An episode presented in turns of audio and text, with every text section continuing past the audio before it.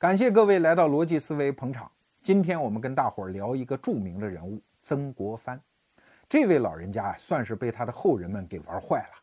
我们这一代人小时候对曾国藩这个人可没啥好印象，因为历史教科书告诉我们，他外号叫曾剃头，是一个刽子手，是镇压农民起义、太平天国的一个恶棍啊。但是后来随着年岁渐长，读的书越来越多，我们知道中国近代很多大牛人物，比如说毛泽东啊、蒋介石啊，提到曾国藩，那都是有一份爱戴，甚至是崇拜之情啊。所以可见曾国藩是一个当时标准当中的一个成功人物啊。所以后来曾国藩的形象就变了呀，在中国的很多地摊文学上，他是成功学著作的一个重要作者嘞啊。前几年不是有一句话吗？说经商要读。胡雪岩，而当官您就得看看曾国藩。那曾国藩到底是个啥人呢？他成功不成功呢？他当然很成功嘛。按照当时的标准，你看啊，二十八岁中了进士，这少年得志吧。然后就是十年的京官生涯，从一个普通的翰林，连续提拔七次。如果按级别上说啊，提了十级，到了吏部的侍郎，就是今天的中组部副部长啊，副部级的高官。这个是顺风顺水、青云直上啊！他当了侍郎之后呢，家里出事儿，母亲去世，他就按照当时的规矩回家丁忧守制。这就在老家湖南了啊！正好这个时候赶上了太平天国兴起，于是他投笔从戎，响应皇帝老子的号召啊，组织了家乡的团练，这就是著名的湘军。湘军可不得了啊！不仅在当时战功赫赫，而且也是中国近代军阀的老祖宗啊。曾国藩这后半辈子就是带领湘军跟太平天国死磕到底，逾越皇上啊，最后磕赢了啊，灭掉了太平天国。哎呀，这功劳实在是太大了，给清政府出了一个大难题，因为没法封赏啊，功劳这么大，几乎对清朝有再造之恩呐。如果按照原来的皇上，就是咸丰的的想法啊，咸丰在生前曾经悬赏过一个赏格，说任何人只要灭掉了太平天国，我赏他一个王爵，就当王爷。你今天听起来没什么，皇帝封一王爷不就一随口吗？在清代当时的制度环境里，哪那么简单哟？自打吴三桂死了之后，就是三藩之乱之后，汉人怎么可能能当王爷呢？清朝封王爷，那也要不就是爱新觉罗家族自己，要不就是什么朝鲜呐、蒙古啊这些外藩可以封王啊。那自己人、旗人那是奴才封不了王，汉人就更别说了，那叫非我族类，其心必异啊。要王爷，那只能是我爱新觉罗的子孙啊。所以给外姓封王，这是一个大大的赏格。所以后来咸丰一死嘛，他留下那俩寡妇啊，慈安、慈禧，一看，哎呀，太平天国也灭了，这王爷呢，哎呀，舍不得，舍不得啊。后来就是生就没给封，封了曾国藩一个一等义勇侯，就是侯爵当中的一等爵。曾国藩这个人当然更牛的是，后来功成身退，而而且有一个善终啊。这在帝制时期那么大的一个功臣，如果有善终，这也是不得了的官场的生存能力啊。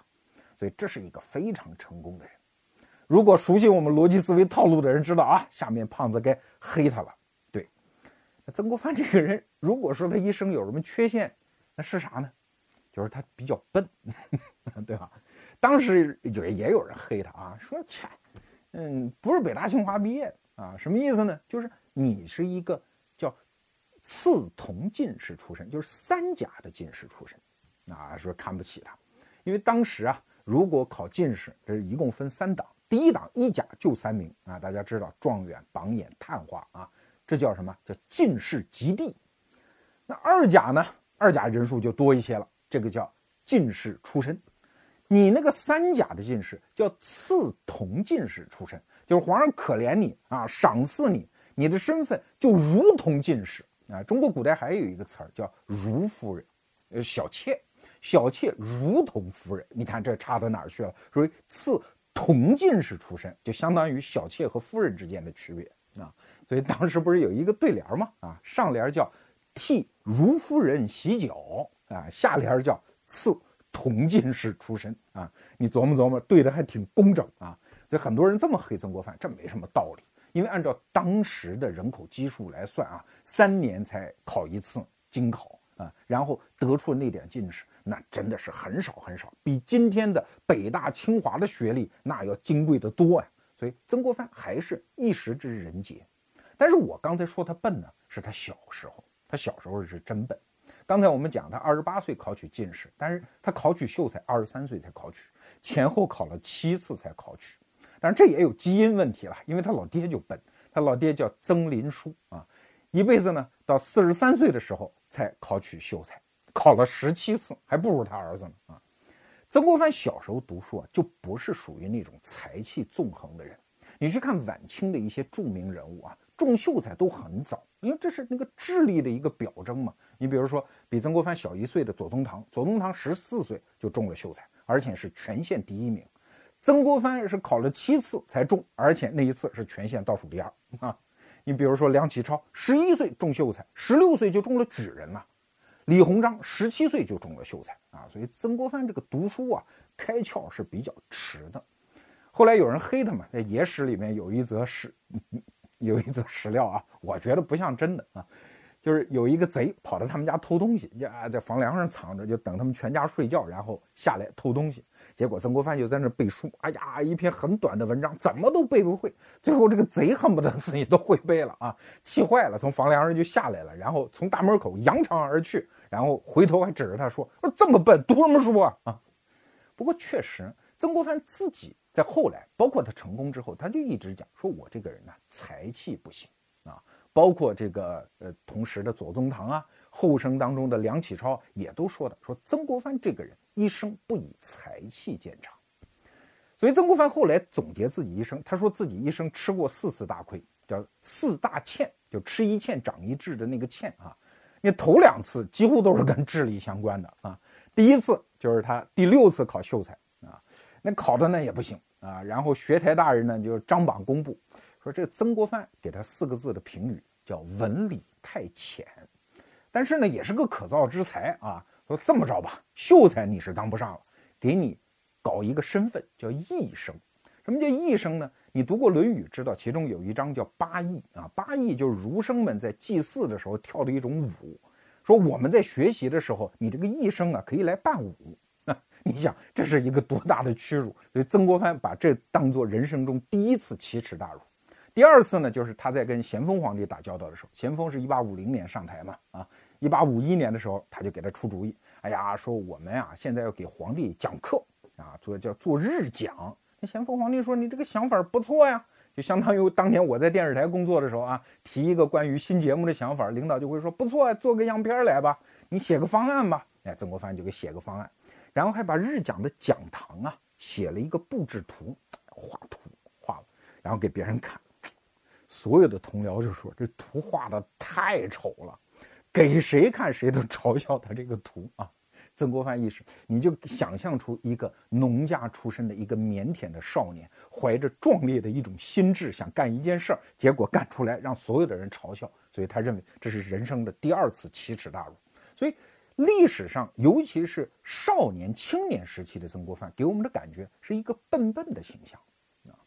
哎，这就说到这个字儿叫笨啊，笨是啥意思？你看中国人说人笨呢，通常是三个字儿，第一个字儿是愚，第二个字儿是蠢。第三个才是这个笨啊，这三个字儿字形不一样，那含义也略有区别。所谓愚，上从愚，下从心啊。这个上面这个雨啥意思呢？就是指山脚或者墙角。所以合起来这个鱼字指的是一个人钻牛角尖儿，不开通，死心眼儿，一根筋，钻到角落里难以自拔，这叫愚。那蠢的意思呢？你看它上面是个春字，下面是个两个虫啊，这就是春天到了，虫出来了，它一通乱动啊，所以乱动谓之蠢。那笨是最难解释的，你看它上面是个竹字头，这个竹字跟笨有什么关系呢？哎，你看把一个竹子破开之后，你会发现里面有薄薄的一层的东西，那个东西洁白的像纸一样，那它跟笨蛋有啥关系呢？哎，你看中间它过渡了一下。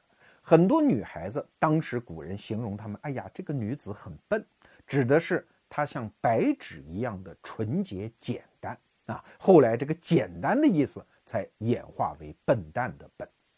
我们在这儿说曾国藩笨，指的就是他的简单，因为他从小受的这一套儒家教育，那世界是确实很简单的呀。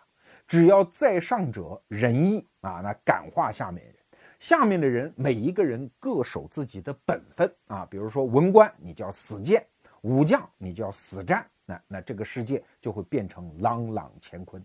这是一个极其简单的社会发展模式，对吧？它太简单，简单到根本就没法运作。所以《红楼梦》里面的贾宝玉不就讲过吗？什么文官不爱钱，武将不怕死，骗人的，对吧？曾国藩就是相信这一套，而且身体力行，把这样一个简单的世界图景和道德准则，不仅用于要求自己，而且用于要求其他人，不仅要求其他普通人，甚至用于要求皇帝。啊，你看，举个例子，咸丰皇帝上台之后，这咸丰啊，跟他爹道光性格完全相反。道光是又抠门又死心眼儿，这个咸丰呢是一个公子哥性格啊，又好色，又爱听个戏，对吧？心眼儿也比较活络，是这么个人。他上任之后呢，就按照一般的惯例嘛，求直言啊，大家都说说我有什么缺点错误，给我提提意见。你这个时候，你作为臣子嘛，就是轻描淡写提一点就可以啦，对吧？什么领导不爱惜身体啊之类的，哎，曾国藩不行啊，老老实实写了一封奏折，里面说了皇帝三个毛病。第一条说他是小事精明，大事糊涂。你说任何有一个智商的自尊心的人啊，都受不了这种评价吧，对吧？紧接着第二条说他图上文饰，就你只喜欢搞那个表面上那一套。第三条说他刚愎自用，出尔反尔。你别说臣子给皇上提啊，你就是现在领导跟自己的九零后下属，你直不隆登给人提这么三条意见，人家也得跟你急吧？哎，咸丰皇帝果然就急了。据说啊，当时拿到这个奏折，是咣叽就给扔地下啊，马上就要就是派人要办他。结果周边的人就给拦住了嘛，说：“你看求直言也是你老人家自己说的，你这个时候再杀人就不好了嘛，拼死给拦住。”所以这曾国藩算是捡了一条命啊。曾国藩可不只是跟皇帝这么来劲哦，他跟自己的同僚也是一样，都是把自己要求自己的道德标准拿出来，一模一样的要求别人。那举个例子说，他刚刚拉起湘军的时候，就带队伍跑到了湖南的省城长沙。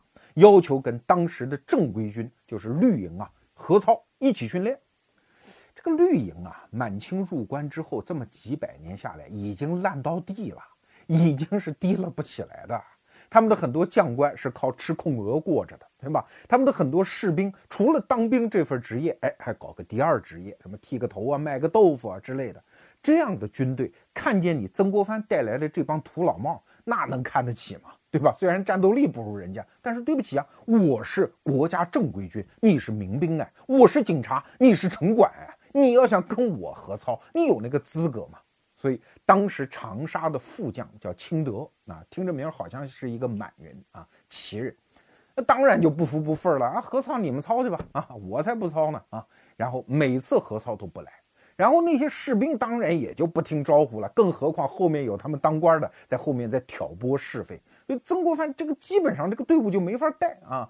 他抱着一个全权忠君之心啊，我们要为抵抗太平天国啊，我们应该加强战斗力啊，经常还登台演讲啊，用以忠君爱国之心来激励士气。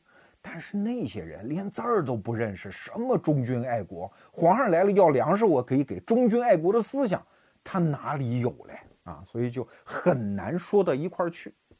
当然，这个清德后来闹得也非常不像话啊。曾国藩一看呀哈，有这么一个人在我背后捣鬼，这么着吧，反正老夫也有专折奏事之权，所以一封奏折就写给咸丰皇帝，说这个清德如此这般啊，原来逃跑，现在捣乱。咸丰说那就这么着吧，把这清德给他办了吧，革职查办。但是你想哈。这么一个初来乍到的人，居然用朝廷的体制把我们身边的兄弟给办了，你说剩下的人会对他怎么样啊？这就说到另外一个人，就是当时的湖南提督叫鲍启豹啊，也是一个军人武士武将嘛啊，那当然要跟你曾国藩为难了。但是因为有前车之鉴呀，皇帝老子撑他，对吧？那怎么办呢？那就捣乱呗。所以经常就挑拨绿营兵和曾国藩的团练湘军之间什么街头斗殴啊，就干点这事儿。有一次啊，又是这个绿营兵把曾国藩的小弟兄们给揍了，揍了之后，曾国藩就怒了啊，又开始行文到提督衙门说这个谁揍的啊？这个闹事者我要严惩。报喜报说严惩，行啊啊，这么着，谁揍的？来，兄弟们，先受点辛苦啊，先绑起来，给曾国藩送去，我看他敢怎么严惩啊！然后与此同时挑拨其他的绿营兵，说跟上，跟他起哄啊！我看他怎么敢严惩我们的兄弟，反正我不出头啊，我出头他又参我。那结果大家可想而知了，绿营兵绑着自己的几个兄弟给送到曾国藩的衙门去。曾国藩当时就在湖南巡抚的衙门的花园里，叫射圃，就射箭练射箭的那个园子，在那设了一临时办公室啊。当时的湖南巡抚叫骆秉章，然后就在门口闹啊啊！你杀我们的人呐，有本事你处置啊！等等，就开始闹起哄。骆秉章就在隔壁，就不吱声，那 就看着曾曾国藩。曾国藩刚开始心里也是定的嘛，说怎么着，我又没犯错，对吧？而且我在巡抚大人的隔壁，你们还能把我怎么样？所以也不吱声。结果外面的这帮绿营兵就越闹越凶，越闹越凶，最后一直情绪失控，把大门给破开，就冲进来，啊，就要打人，甚至就杀人。大家知道啊，那帮当兵的又没有文化，然后基于各种各样的义气，后面又有自己长官撑腰，那能干出什么，可就真没准了。吓得这曾国藩掉头就往巡抚衙门里跑啊，好歹也就一道院墙嘛，就窜过去了。哎，这个时候骆秉章出来了，哎呀，不要闹了嘛，兄弟们！巡抚大人一旦到场之后，绿营兵当然马上就安静了啊，因为巡抚当时那是挂中央的衔儿的，是最高的军官，你甭管你武将多高的品衔，到了二品大员。巡抚这儿，你哪怕一品的武官见到巡抚，你都要下跪啊！在清朝的体制当中，文官很值钱嘛。所以骆秉章一来，大家都安静了。骆秉章上去给五花大绑的弟兄们，哎呀，弟兄们受委屈了，给松绑好了，没事了，大家撤吧。哎，绿营兵就撤了，这一仗算是我们打赢了。其实所有这些人的表演都是做给曾国藩看的，啊，就是你看。你这样坚持自己所谓的那一整套道德原则，最后所有人都不待见你，所有人都在自己的分内给你难堪啊！骆秉章当时就跟曾国藩讲了一句话啊，说你不要再这样闹了，打仗还是要靠他们 啊！然后二话不说，掉头回自己屋了，就给曾国藩非常大的一个难看。当时曾国藩在长沙呢就混不好了，后来他又带队去了江西啊。江西的巡抚当时叫陈启迈，这个人呢，他就是那个说白了就是权力欲特别强啊。说你曾国藩是个客军，觉得你到我这儿做客了啊，你就得归我管啊，因为你的所有的粮饷是打我这儿拨给你的。所以这个陈启迈呢，就动不动跑到曾国藩的军营里啊说三道四。这曾国藩一看，这老头啊不懂军事。啊，就是经常就不听他的。那陈启迈动不动就说听不听，听不听，不听不听，断你的粮饷啊。那曾国藩又老毛病又犯了，哦，断我粮饷，不配合是吧？老夫有专折奏事之权啊！又是一封奏折，告了陈启迈一状，到咸丰皇帝那。咸丰皇帝说，那好吧，把陈启迈给办掉。结果后任的江西巡抚叫文俊啊，你听这名儿又是一个奇人啊。那奇人你办不掉了吧？哎，文俊上台之后说。你这个人是不懂规矩的人啊！陈启迈怎么对付你，我还是怎么对付你啊！粮饷就在我手里，你不听我的，我就是不给你。所以曾国藩自己也想招啊啊，找一些富户啊去劝捐呀。文俊和陈启迈的做法是一样，谁敢支持曾国藩，我就给谁眼色看啊！所以曾国藩后来在江西也是待不下去，正好在这个时候。他父亲又去世啊，那按照当时的规矩，他又必须丁忧守制回家。但是这个时候，曾国藩走啊，回家是抱着一股怒气的。他跟咸丰皇帝就明摆着说，因为咸丰当时劝他说：“回来吧，回来吧，这个仗打成这个样子，你还回家守什么制呢？夺情吧！啊，夺情就是说你别回家守制了，为了国家的安危，叫耄耋从军呐，你必须回到战斗岗位上。”曾国藩说：“回来也不是不行啊，但是。”这一份气老子吃够了，啊！我绝对不在没有督抚大权的情况下再去领兵作战，太受气了啊！说白了就是找这个咸丰皇帝要督抚大权。这个时候我们得交代一下背景啊，正好这个时候呢，那个太平天国天津内讧。读过太平天国历史人都知道啊，什么石达开啊、杨秀清啊，杀得一塌糊涂，韦昌辉啊这些人都被宰了，石达开领兵出走，所以太平天国眼瞅着就不行了。咸丰说：“哦，不行了，哈哈哈！那曾国藩在这儿还跟我较劲，你较个什么劲呢？啊？因为说实话，曾国藩也不是当时清廷倚仗的唯一一支力量了。”要知道，当时他让各种在籍的官员，就是在家丁忧守制，或者是呃在老家的官员，让他们去办团练。这种情况可不只是曾国藩一个人哦。当时一共有五十四个人在办团练啊，就不指着你这一支部队。所以咸丰皇帝说：“那这么着吧，那你就回家吧。”曾国藩当时特别失落，就只好回家了。但是这一阶段就是湘军崛起的第一个阶段，一直到曾国藩回家。丁忧守制的这一阶段，是他年轻的时候混得特别窝囊的一个阶段啊。当时他给咸丰皇帝上的奏折里面有四个字儿啊，我读起来就特别有感觉，叫“积泪涨江”，就是我累积的这个泪水啊，让江水都上涨了。你说他惨到什么样子？曾国藩年轻的时候书信里有一句名言，叫“闻春风之怒号，寸心欲碎”。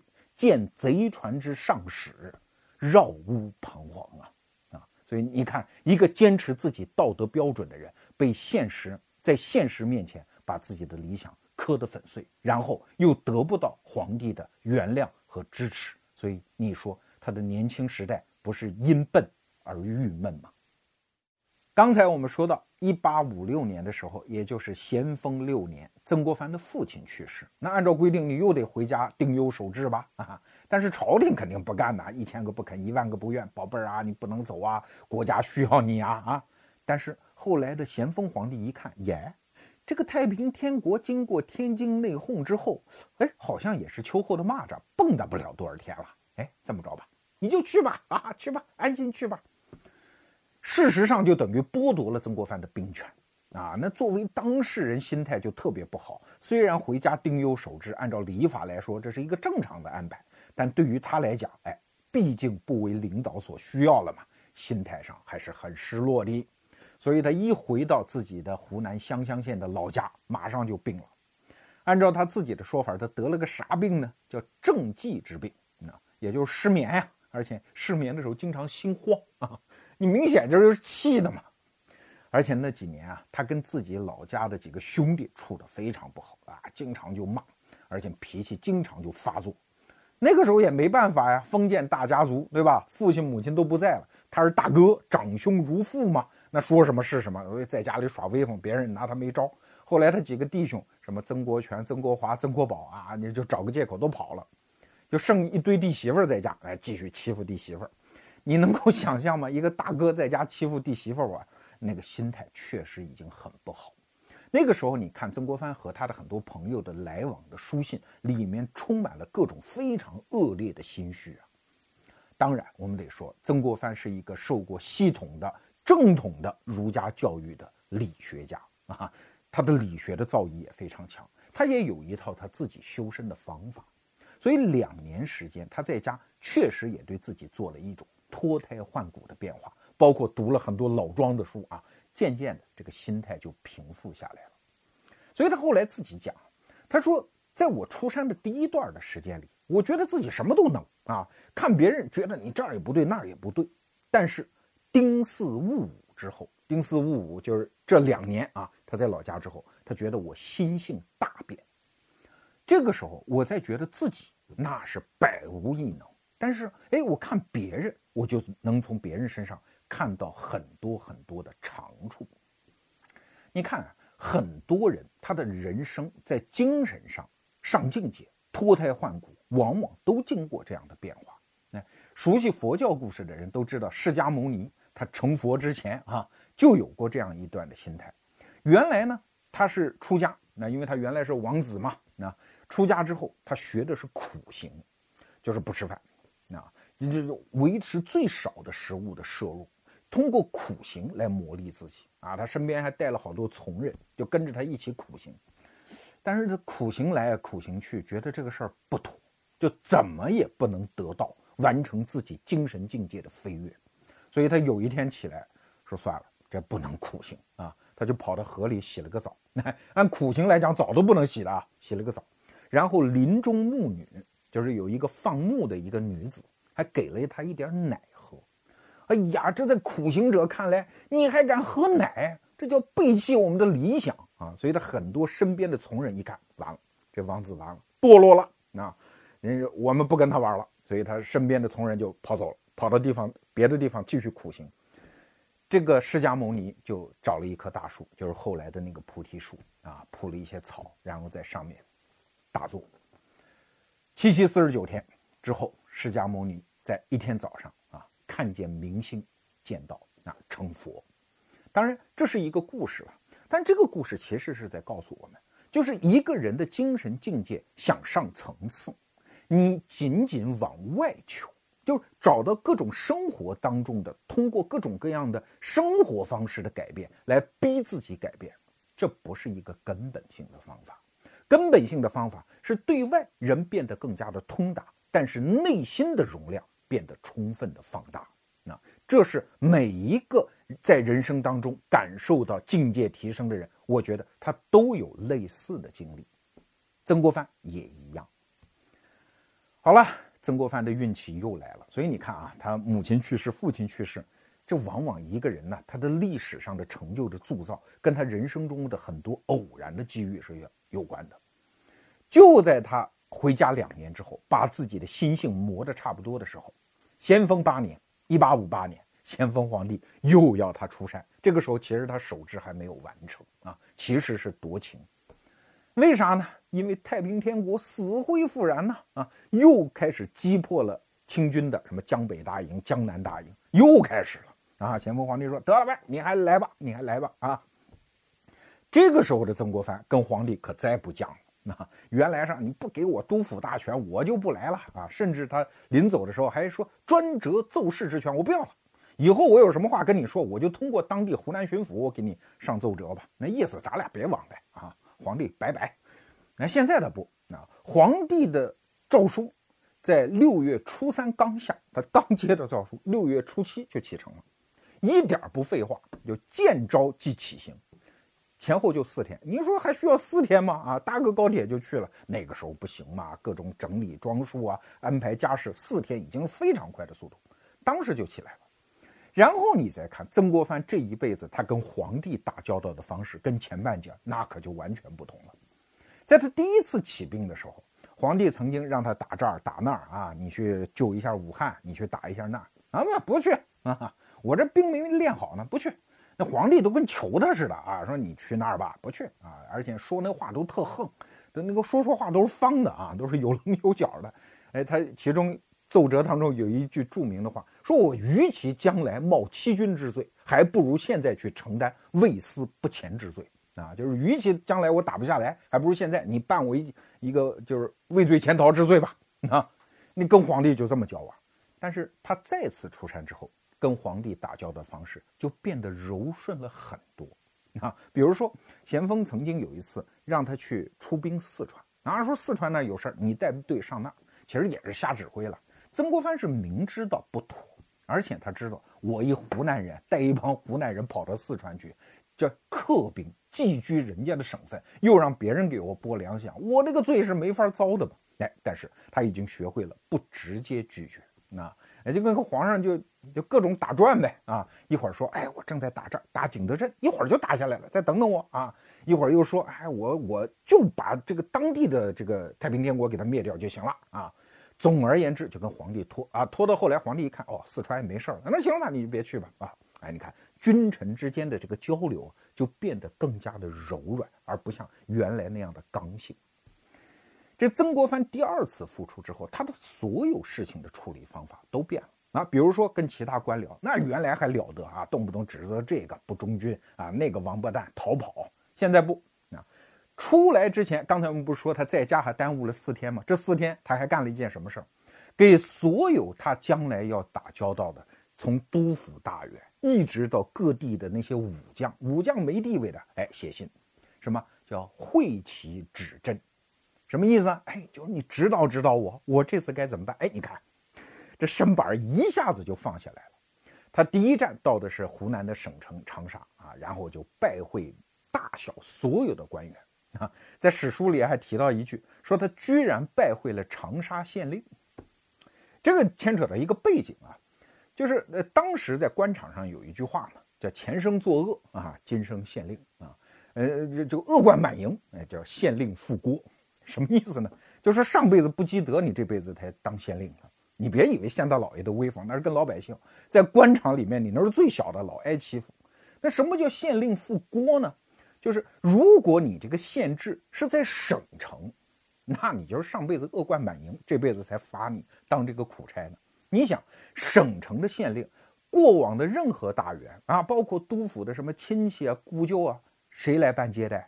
就是你长沙县令办接待啊！你走来走去的各种各样的人，你都得伺候到了。你手里也只能刮那么一丁点民脂民膏，但是现在，哎，你都得给花出去。所以在清代的官场上，但凡是首县，那比如说我整个。呃，湖广巡抚啊，那他的首县就是武昌县令。那对不起，这都是那些八面玲珑、巧心思非常柔顺的人。所以当时为什么史料记载说曾国藩连长沙县令都拜会呢？就是连这么一官场上可怜虫啊，见谁都磕头的这么一位，哎，曾国藩也礼贤下士，跑到衙门去啊，会其指针，你教育教育我呀。所以可见他的腰身已经柔软到什么程度。但是曾国藩这个时候变得圆滑，最典型的一个例子是他跟户部的一些书办打交道。大家要知道哈，中国古代的官场里面，通过科举去当京官，这些人他叫官儿，官儿是没有行政能力的。他读四书五经、写八股文出身，他没有行政能力。真正干事的人呢，是那些吏。吏的职业往往是世袭的啊。你比如说京都的六部。六部真正办事的，往往都是这些吏，那而且是呃爷爷传爸爸，爸爸传儿子，这么一代一代传下来。各个部的书办往往是掌握实权。你比如说这个户部的书办，他们就是负责各种各样的军事报销。如果一场大捷，一场大仗打下来之后，往往军费都是几千万两银子，那得报销啊！你将领不能在外面胡花呀，对吧？那报销，对不起。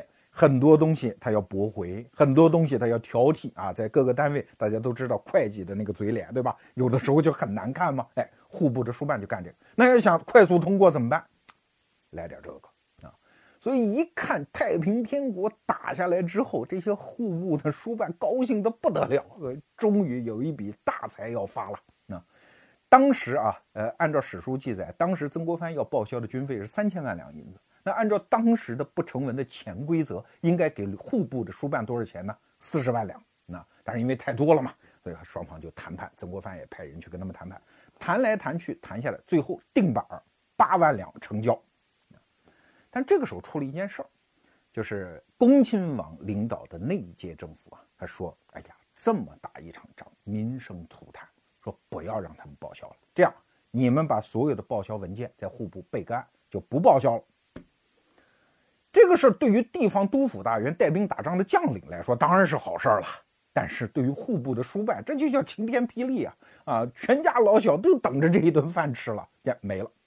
但是你就看出曾国藩的做人。曾国藩说：“没了归没了，谈好的这八万两还是得给。”啊，所以当时曾国藩就从自己的小金库里真的就拿了八万两，送给了户部的书办。什么意思？就是阎王好见，小鬼难缠。我们跟人谈好了，就不能没有信用，以防人家将来找咱们的麻烦。所以你看，这个时候的曾国藩还是几年前的那个儒家以自己是圣贤自欺的那个儒家的士大夫吗？他几乎就变了一个人啊！包括跟自己的下属打交道。原来曾国藩是个什么人呢？因为他天天以忠君爱国，哎，来激励自己的下属嘛，啊。呃，包括在打仗之后，如果打赢了之后，各种各样的保举，曾国藩的保举是非常严的。比如说他打武昌，这是第一次出山的时候，打武昌打下来之后，他一共就保举了三百人，在他的部队里面大概是百分之十啊这么一个比例啊不百分之三这么个比例。可是同时代大家知道啊，那个时候还有一个名臣叫胡林翼啊，后来蔡锷将军就是小凤仙她干老公啊。蔡锷将军不是编了一本兵书嘛，叫《曾胡治兵语录》啊，这个胡指的就是这个胡林翼，曾指的就是曾国藩，所以当时两个人是齐名的。这胡林翼也曾经打下过武昌，打下之后保举多少人？保举了三千人，这百分之三十的比例。所以曾国藩对自己底下人不是很好。但是第二次出山之后，曾国藩那个保举可以说几乎到了滥保的程度啊。那几年，反正那朝廷给的那个就各种各样的保举的文书，那个不要钱的，随便印嘛，填。所以到晚清的时候，真的到处都是。你要到武将看，到处都是红顶子，什么一品大员有的是。反正武将的官也不值钱，到处填，发了几万张这样的保举证书出去啊。当然后来人家朝廷也不可能都批嘛。在太平天国灭掉之后，经曾国藩保举出来的地方督府一级的大员有二十四个，三品以上的官员任实职的有五十多个啊。所以他后来也不把保举当个事儿了。再比如说军纪。所有儒家的老臣 啊，他们在自己带兵的时候，通常都是非常严守军纪的，因为儒家讲究的是仁义那一套嘛，对吧？那对老百姓怎么能不仁义？刚开始曾国藩也是这样，但是后来你会发现，曾国藩就是变了一个人啊。说军队抢抢抢吧，啊，只要不太破底线，他在军纪执行上就没有刚开始那么严。从有一个事件啊，就能典型的反映出，原来啊，清政府这也知道嘛，太平天国已经把国家打得一片糜烂，对吧？那将来的国家的重建怎么办呢？其实恭亲王政府一直是指着一笔钱的，因为大家都听说说这个洪秀全啊，在南京城里就是天津啊，积攒了金银如山，只要把天津打下来，这笔钱就有了，用于办各种善后的重建。但是大家知道啊。曾国藩带着他弟弟曾国荃把天津城拿下之后，告诉朝廷说木有钱，一分钱都木有哎！哇，这个恭亲王那天就急了，就真的是完蛋了，因为整个朝廷书府的所有指望都是这笔钱啊。但是当时民间就有人说说哪里是没钱啊，都让曾国荃给弄走了，就是曾国藩的弟弟啊，包括那些湘军把那些洪秀全建的宫殿那些木头都拆下来，从城墙上顺下来，然后。造雇船运回湖南老家，所以这么一个大案，所以当时清政府是非常不高兴啊。后来给曾国藩的封赏降了一格，也有这个原因啊。当时就让他查，说钱哪去了？曾国藩当时就主张说不要查啊，说我们的士兵挣点钱不容易，由他去吧啊，与政体人心有妨碍这种事儿，何必非得追缴这笔钱呢？那他就过去了。我不知道听到这儿你什么感觉啊？说这不就是一个人堕落的故事吗？啊，原来一个以圣贤自欺的人，后来为达目的不择手段，这他简直就变成了一个贪官污吏嘛，是一个同流合污的人嘛。你说在官场上搞点那个，我们还能理解，对吧？因为他原来是一匹野马嘛，混到一群斑马群里，又一看，哟，我跟他们不一样，那怎么办？把自己身上弄油漆刷成条条，伪装成一个斑马，跟人家同流合污也就罢了。可是你越听到后来，你可能会发现，曾国藩的故事，它不就是一个堕落的故事吗？一个有理想的人变得没理想的人，一个圣贤变成一个市侩的故事吗？那请问你罗胖子为什么要跟我们讲这样的故事呢？要知道，曾国藩的故事当然不是这么简单了。听完了前面那两段，你可能心里已经替曾国藩的人生画出一道曲线了，那不就是一道堕落的曲线吗？一个人刚开始用圣贤的标准要求自己，但是到后来和光同尘，变得和天下的乌鸦一般黑。那请问这是不是真实的曾国藩呢？还真就不是。你要是这么想，真是冤枉他了。曾国藩一生对自己的要求都很严格，在道德上，一生都是一个廉洁自持的官员。给大家介绍一本书啊，《曾国藩的正面和侧面》，它的作者是张宏杰先生。这本书里啊，整理了大量曾国藩一生的财政史料。哎，他怎么花钱的？曾国藩的后半辈子，十二年当了十二年的总督，十年的两江总督，两年的直隶总督。按张宏杰的计算啊，当这两任总督，他基本可以结余一百八十万两白银。那这当然包括正俸，正俸很可怜了，一年只有一百五十两啊。包括朝廷给的养廉银，一年一万八千两，但是还有十八万两的漏规哦。但是这个漏规，我们以前节目讲过，这可不是非法收入啊，这是朝廷和官员之间达成默契的一笔合法收入。所以总共算下来，他辞任的时候就卸任的时候，应该有一百八十万两的蓄积。但是曾国藩临死的时候，他的积蓄是多少呢？一万八千两，只有百分之一有，啊！而且这百分之一，他本来是准备自己告老还乡之后养老用的，他还没用上，因为他在两江总督的任上死了嘛，啊！当然最后这一万八千两也没剩下，办丧事全部给花的精光，因为他临死的时候交代自己的儿子，办丧事不准收礼，啊！所以原则上讲，曾国藩是一个没有留下遗产的人。除了在湘乡的那一栋房子和里面的藏书啊，曾国藩一辈子啊对自己的私生活要求非常严啊，吃饭就是用一个瓦盆儿，见很多客人穿的破衣拉撒，因为他觉得自己也不是京官嘛，穿那么好干什么呢啊？然后一生穿的鞋袜衣服都是自己的夫人和女儿做女红的产物，自产自销。他的夫人姓欧阳，欧阳夫人在老家一听，哎呀，老公当总督了啊，赶紧去投奔总督老公。就过点好日子，没想到到安庆一看，哎呀，这个总督衙门破烂的一塌糊涂，老妈子只有两个，那这么一大家子，那家务怎么操持得过来呢？所以欧阳夫人就自作主张到街上去买了一个丫鬟。但是曾国藩看见就很生气，说咱家没必要花这个钱啊，有事自己做，非逼着欧阳夫人把这个丫鬟给送人了。啊，这个不是什么廉洁，他就是觉得没必要。而且曾国藩一生有一个观念，不要给子孙留财。啊，他自己生活很清苦，比如说他有一个规定，说夜饭不荤，就吃晚饭不吃荤菜。这样的例子在这种书里多的是了，我就不在这儿讲了。总而言之，曾国藩对自己的道德要求非常高，但是呢，他对别人恰恰不是这样。比如说前面我们讲的那个例子，对户部的书办那些小吏啊，给钱啊，八万两谈好，一定要给。再比如说他到北京的时候，那他有一次就是同治的七年。啊，因为他调任直隶总督嘛，进京面圣啊，这见到京官，随身带了两万两银子的银票，在北京把它散光了。啊，对京官一定要好。你看这个人和传统的很多小人，他的行为作风就不一样。小人的作风是择己宽，择人严，而曾国藩呢，正好调过来，是择己严而择人宽。那说到这儿，你就会说了，那曾国藩的所作所为，无非证明他是一个好人呗，对吧？自己是个君子，而且也学会了孔老夫子讲的术道，对其他人比较宽容，仅此而已吗？还真不是啊！你琢磨他背后那个逻辑，曾国藩是一个清官，这没错，但是他这个清官是一个非典型清官，因为他收礼。举个例子讲，他刚当上两江总督去安庆的时候，地方官当然得巴结啦。给他办公馆啊，送家具啊，被褥啊，细软。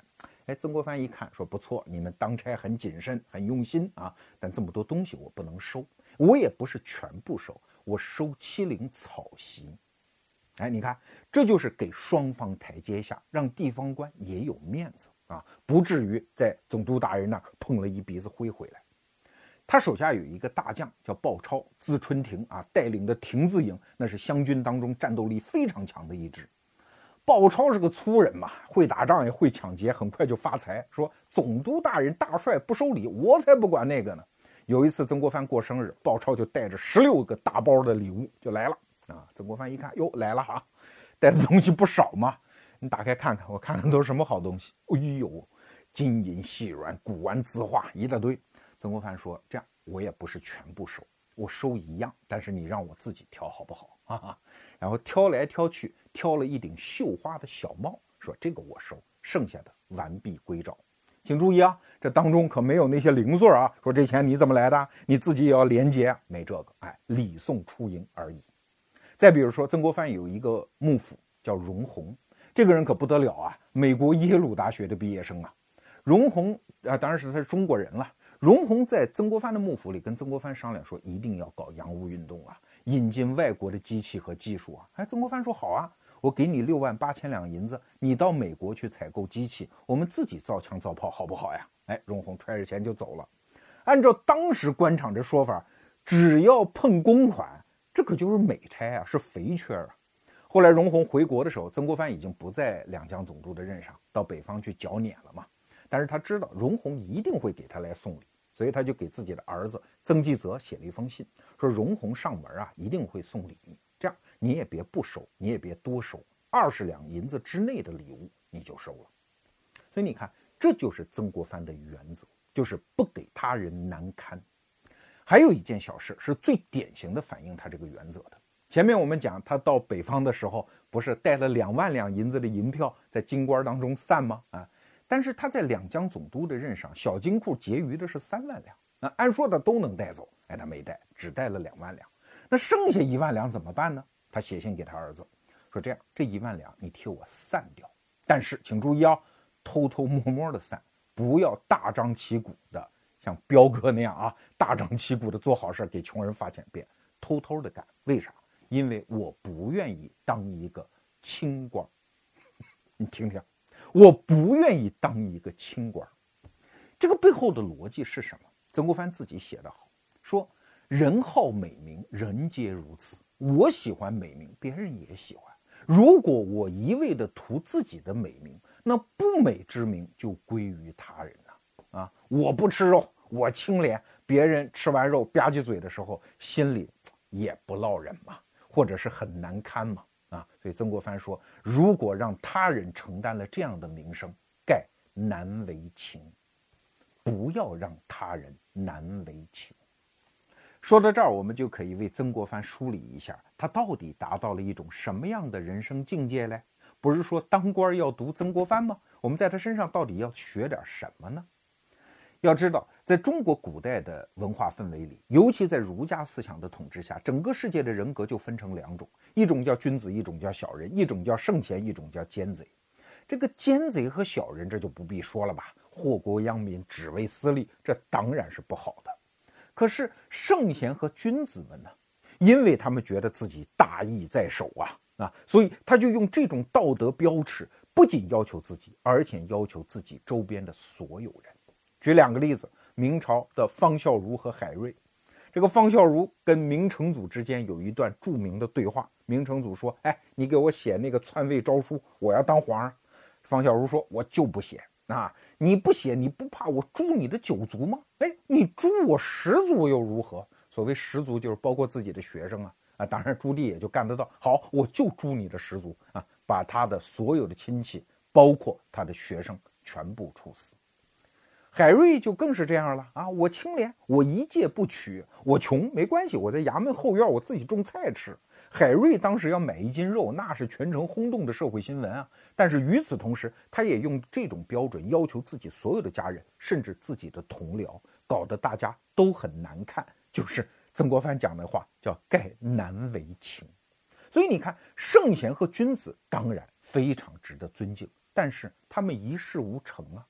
因为他的道德标准已经高到了那个样子，是光芒万丈，所有周边的普通人、俗人在这样光芒的照耀下都自惭形秽，他们会离你远远的呀。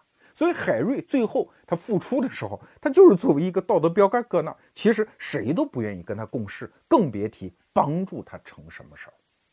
让我们回到曾国藩，曾国藩所实践的恰恰是儒家一个更高的人生境界。那就是内圣外王，就是我用儒家的道德君子的标准来要求我自己，让我自己在内心里成为一个圣贤，但这还不够，这人生还没有登顶。真正登顶是要向外去能做一番事业。做事儿啊，我在以前的节目里讲过，关键不取决于你自己多牛多能干，关键取决于你能调动多少资源来帮助你。哎，这个时候。技巧就出现了。如果你不仅要追逐内圣，而且要追逐外王，你就不仅要自己当一个君子，还要有能力调动一切能够帮助你的力量来帮助你成这一番事。只有搞清楚了这个逻辑，你才能明白曾国藩一生当中那个最令人费解的转变是怎么发生的。要知道，他年轻的时候在北京当京官的时候，跟一帮什么人搞在一起？就是后来典型的那些顽固派啊。比如说倭人呢，倭人这样的人觉得，哎呀，我是理学家、道学家，我一辈子不要跟洋鬼子搞在一起哦 啊，因为我们承袭的是孔孟的道统。哎，曾国藩年轻的时候跟这帮人是搞在一起的，可是后来在中年之后的曾国藩反而成为洋务派的运动啊，对一些外洋输入的所谓的奇技淫巧，表现出了旺盛的好奇心和当时士大夫当中非常罕见的那种开放和包容的姿态。那为啥？请问这是转变吗？当我们深看一层的时候，你会发现根本就不是什么转变了，因为人家曾国藩人追求的就是内圣外王的儒家更高的一种人生境界。既然要向外追求事功，那有一句话叫“泰山不辞细土，方能成其大”嘛。一切可能的资源，我都不会拒绝它，只要我在内在还是一个圣贤就行了。回到这本书啊。在写这一版之前，张宏杰先生还写了上一版，书名一样，曾国藩的正面和侧面。在第一版的序言当中，有一句话我印象非常深，就是曾国藩这个人，他给我们呈现出了两样东西。第一样东西是中华文化的那种正面力量啊，只要加入了实事求是四个字，中华文化完全可以表达出一种超凡的弹性、包容性和开放性。在曾国藩这个人身上，我们还可以看到第二个东西，那就是一个资质平平的人，依靠自己超绝的意志力，可以达到一种什么样的人生高度。